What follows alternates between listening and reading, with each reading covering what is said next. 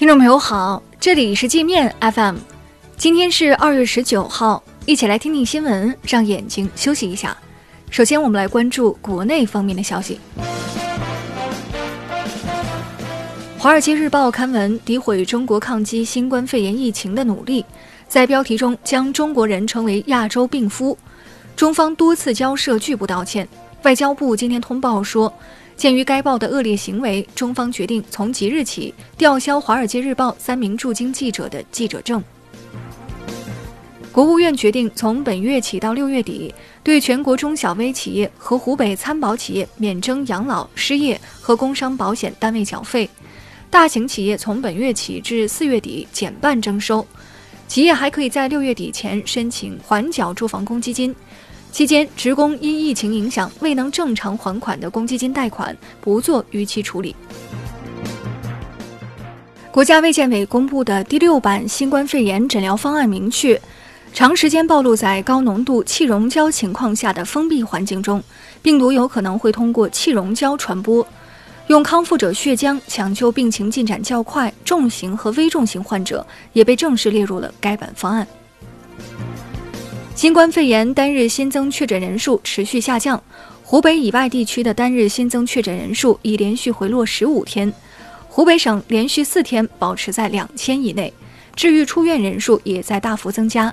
十八号首次出现了单日出院人数反超新增确诊人数。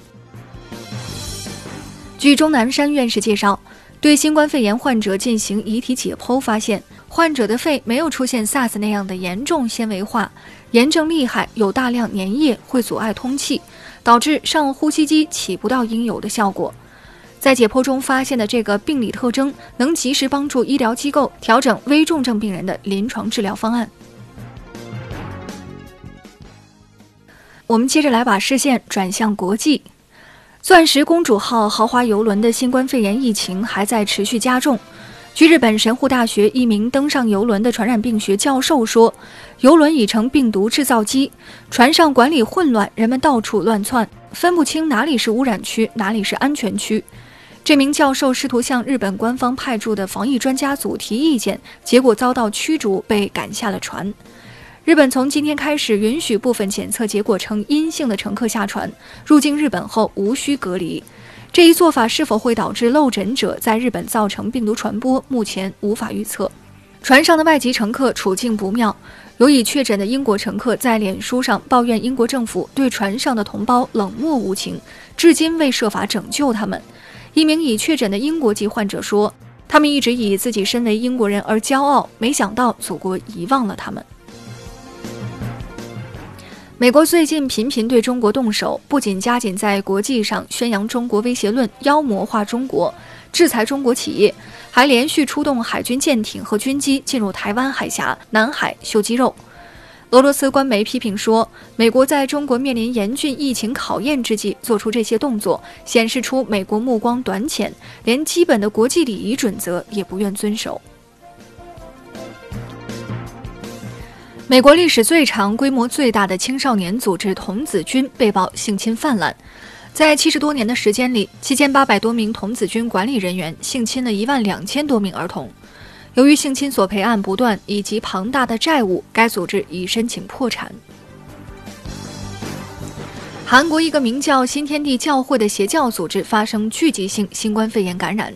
十多名信徒检测结果呈阳性。这帮人是在参加礼拜时被传染的。据说活动参与者有数百人。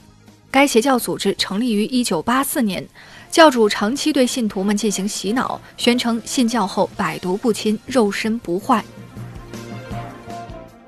汇丰银行利润暴跌，未来三年将裁员三万五千人，并大幅收缩在美国和欧洲的业务。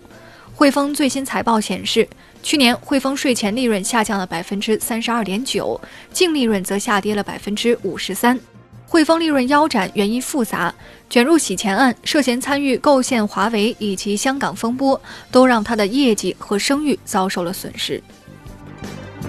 获得四项奥斯卡大奖的韩国电影《寄生虫》卷入剽窃风波。一家印度电影公司指控这部电影在故事情节上抄袭了他们二十年前的作品，将提起国际诉讼。韩国媒体嘲笑说，印度公司的指控是荒唐的碰瓷儿，目的是想沾一沾寄生虫的光。那好了，以上就是今天节目的全部内容了，感谢您的收听。